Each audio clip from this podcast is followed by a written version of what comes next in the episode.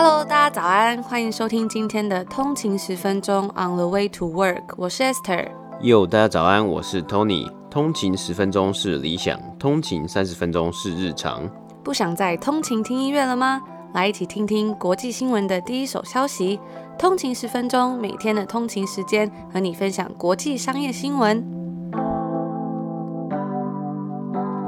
早安，今天是礼拜四，欢迎回来通勤十分钟。大家早安，那我们昨天有跟大家播报的亚马逊 Prime Bike 已经进入了一个罗生门的状态。根据 CNBC 的报道，昨天 Eklan 公布新闻的时候，使用了 Amazon's first ever connected fitness product 以及 developed in collaboration with Amazon 的字样啊，有可能只是放在 Amazon 官网就可以说是跟亚马逊做一个合作，让外界以及我本人呢、啊，相信是 亚马逊要来进军这个家用飞轮健身器材的市场。大家觉得这个是一个价格没谈拢，还是这个 Eklan 他自己私自想要就是以亚马逊的那个来做新闻？所以说，如果不是 Eklan 跟亚马逊的价格谈不拢，而是这个 Eklan 他自己私自觉得说想要蹭这个亚马逊的流量。然后就发布了这样子的新闻，我觉得这举动实在是很不可取，而且搞不好 Amazon 觉得之后会告他或什么的。嗯，而且我觉得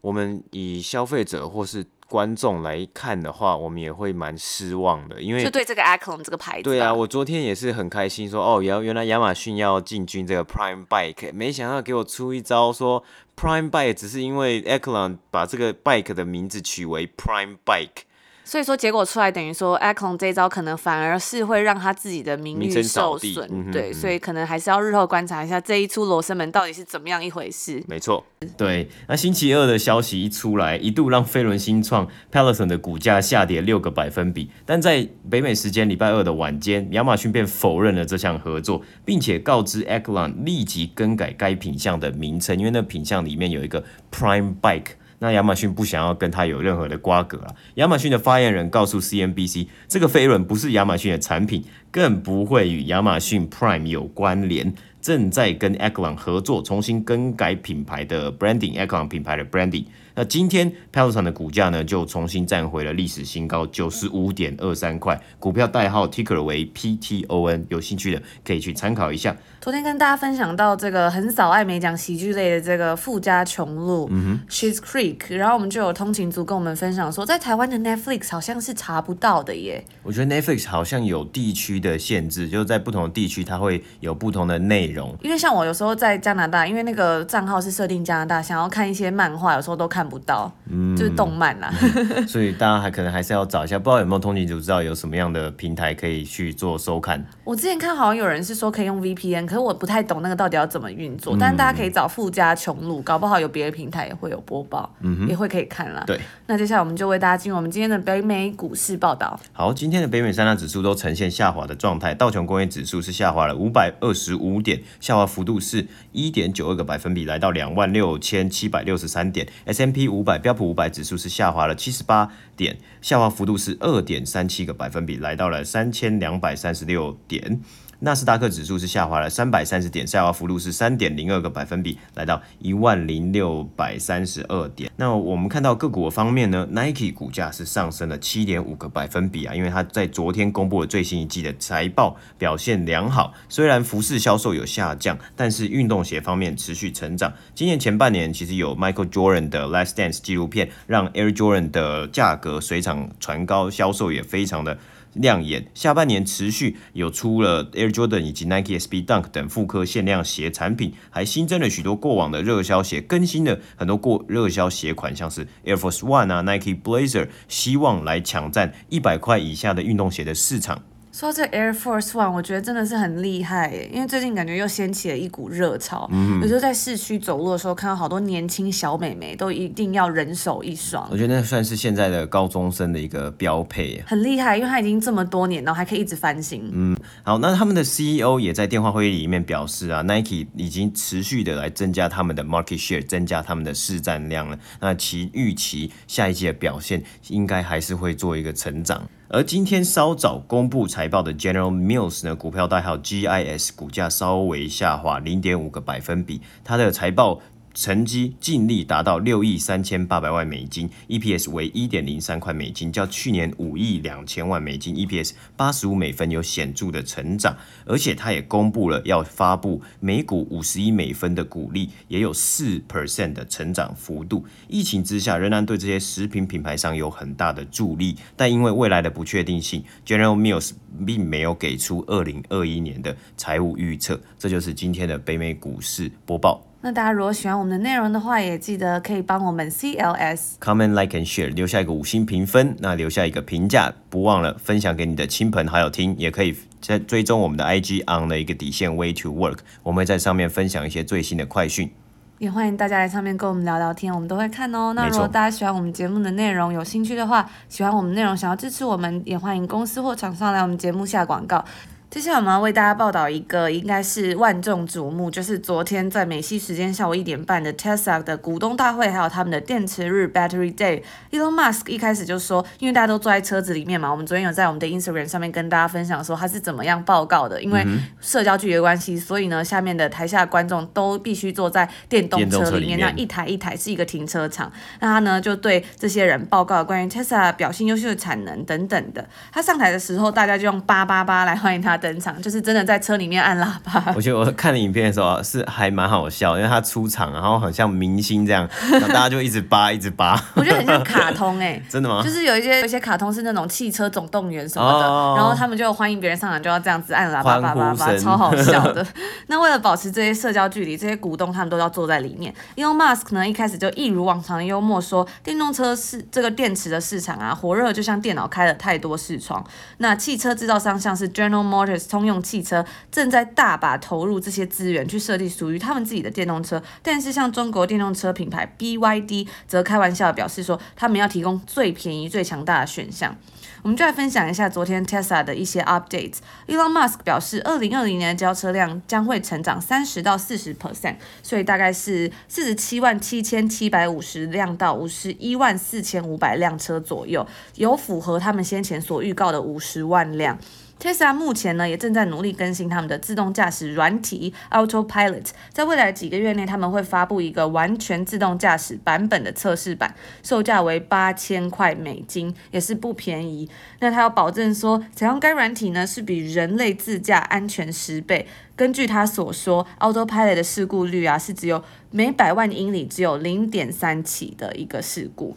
在电池的部分呢，他们则是宣布了下一代的电池，并且增加关键零件内部自产规模。新一代的电池，这个 The Forty Six Eighty 会有六倍的 power，五倍的 energy，甚至可以多开十六 percent 的距离。而且更重要的是，它的价格只要原本的一半。不过呢，目前的研发跟制造等等的规划，还是要等到二零二二年才可以完成。降低电池成本是在让这种电动车普及化一个很大的重点了，因为要让电池的价格降低，这种电动车才有可能比汽油的车更具有竞争力，不然以目前来说还是算是偏贵的。Tesla 这个电池的价格从原本的六百 kWh 降到一百五十 kWh，算是已经降低非常多。但是根据华尔街日报指出，电池成本还是要降到大概是一百 kWh 才有可能做到这种 petroleum parity，就是说电动汽车的成本跟汽油驱动的汽车它的成本是大致相同的。那根据市场预估呢，特斯拉因为它的这个举动，它会拥有更多的价格谈判能力，也就是这种议价能力，电池成本也会因此而降低。那这个就可能会冲击到相关供应商的营收啦，所以昨天消息一出之后，二十三日相关的亚系电池商股价就应声下跌。负责提供特斯拉电动车的韩国啊、日本、中国等等制造商，他们的股价都有来下修，包括南韩的 LG Chem 下跌了二点二 percent，日本的松下电器则是下滑四 percent，而中国的德宁德时代也下修了二点八 percent。至于为什么大家都会这么关注这个汽车电池呢？根据外媒报道，Battery Technology 是当今电动汽车革命背后的一项秘密武器。随着越来越多汽车制造商在市场上竞争啊，而且试图说说服这些消费者放弃耗量大的汽车，其实很多公司都在努力克服一些障碍。什么样的障碍呢？就是这些电动车对于这些消费者的吸引力其实有一些问题，包括是。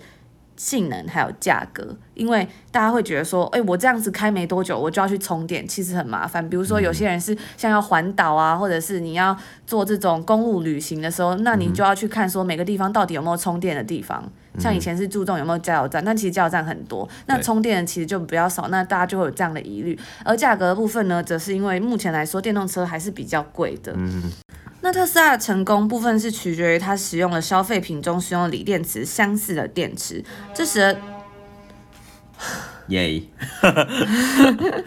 哎，这是一个那个哎彩蛋哎。好，大家现在有听到，因为我们之前有通勤组，我听到说，怎么好像都没有听到这个通勤十分钟的彩蛋，就是这个消防车的声音。其实它还是一直存在的，对，它一直存在我们的生活中。只是我们一直试图要避开它，可是它这次就是杀得我措手不及，逃也逃不过。那我们就回到我们今天的主题，就是因为它使用这种电池，让特斯拉可以降低电动车电池的成本，并保持消费者十分在意的这种续航力。但是电动车仍然不够便宜，高昂的价格可能会让消费者不愿意从耗油量大大的汽车转向电动车。Elon Musk 表示，售价十三万四千四百九十美元的这台 Model S Plaid 跑车款电动车将于明年年底上市，目前已经可以在官网预购。大家有没有蠢蠢欲动？有没有人想要来预购这台电动跑车？朴实无华的电动跑车也是不便宜哈。对。除此之外呢，上述改革预计在三年内实现，然后来打造一辆价值两万五千元美金的特斯拉汽车。所以大家就可以看到这个两万五千跟前面这个十三万是有一个落差的，但是。它这个两万五千元的这一台特斯拉汽车，他们目标是希望最终每年可以生产两千万辆汽车。其实这两千万辆就是非常可观，因为大家如果记得我们刚刚有讲过的，他们明年啦，明年他们提提供希望可以的交车预告是在五十万，嗯、跟这个两千万其实落差就非常大。而且目前他们的平价车款 Model 3也定价也是在大概三三万七千块美金左右，所以这个两万五千块也是真的非常的很大的降，就是降价。对，那这也是特斯拉首次为这种。Battery Technology 举行的一个发布会，但是因为特斯拉先前宣布的很多惊喜都没有真正的落实实现，导致特斯拉的盘后股价有一个抛售潮。今天收盘股价是下跌，来到下跌了十点三四 percent。那这就是我们今天要为大家分享的第一则新闻，以及还有一个出乎意料的彩蛋。好，那我们第二则新闻呢，我们要分享的是，交生在北美时间九月二十三号今天宣布，即将在全球三大洲开始六万名第三阶段临床 COVID-19 疫苗测试。这也是第四剂 COVID-19 疫苗在美国进入最终测试阶段。娇生宣布，最快可以在明年初得到结果。如果顺利的话，可以直接向政府申请批准疫苗的紧急使用。预计会招募成年志愿者，在美国以及巴西和南非等国家接受试验。这次试的测试是接续之前的研究，显示出交生的疫苗有不错的成绩。现在会测试注射单剂疫苗能不能安全的保护受试者免于 COVID-19。胶身疫苗的特点呢、就是只需要一次注射，不需要分开注射两剂疫苗。目前其他疫苗研究单位的疫苗皆是两剂，而且这一次娇生的试验也是规模最大，六万名受试者。美国政府机关包括 National Institute of Health 国家卫生院、Department of Health and Human Services 都有协助出资参与此次研究，初估将会花费近五亿美金。另外三家在美国进行疫苗测试的有 Moderna Inc. 和 National Institute of Allergy and Infectious Diseases 合作，在七月开始第三阶段的测试，已经招募了两万六千名测受试者参加测试，目标达到三万人测试。辉瑞 Pfizer 以及德国 BioNTech SE 合作，也在七月开始进行第三阶段的疫苗测试，目前已经有三万两千名。受试者参与，预计达到四万四千人参与测试。上述两家临床实验结果最快可以在十月公布，但有可能会延期公布。最后一间 AstraZeneca 与牛津大学共同合作疫苗，在美国八月开启三万人的第三阶段测试。但在先前呢、有出现受试者出现严重副作用的症状，在美国的研究已经暂停了，而英国监管单位是由许可，已经可以在英国恢复测试。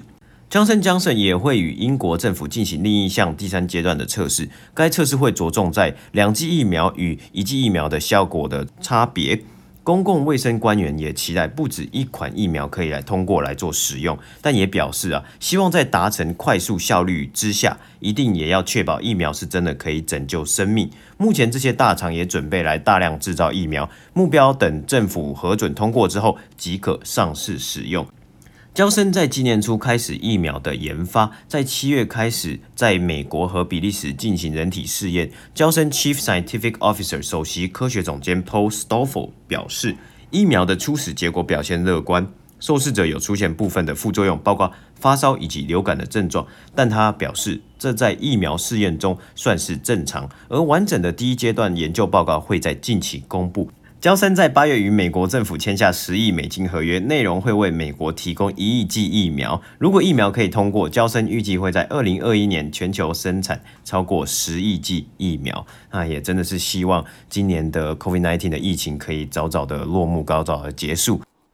最后一个新闻，我们来分享一下线上二手车交易平台 Carvana 股票代号 Ticker CVNA 近日发布新闻稿的新闻啊。那 Carvana 呢，它是于二零一二年成立，它的目标是想要简化人们买车的繁杂程序，消除过去 dealership 经销商的模式，取而代之的是良好的顾客服务和先进的科技。它借由垂直的整合，消费者可以选车进行车贷的服务，也可以将旧车 trade in 来扣抵车的价格，并且可以。快速预约取车。这我想到我们第一个今天介绍的新闻就是 Tesla。其实 Tesla 有个很强的地方，就是它的 dealership 是非常的透明的。因为有时候在买车的时候，要叫很多不同的经销商去问价格啊，甚至要讨价还价，有不同的配备啊等等的，甚至是尤其是在买二手车更是麻烦，因为你要比很多价，而且每一个经销的人啊业务他可能跟你讲的话都不一样，这台车会不会有些什么问题？你甚至还要自己去查它的肇事记录，都是非常麻烦而且不透明的。嗯，对。对，而且更特别的是，Carvana 它自己有一个交车的贩卖机系统 （Car Vending Machine），它是一个大型的停车场。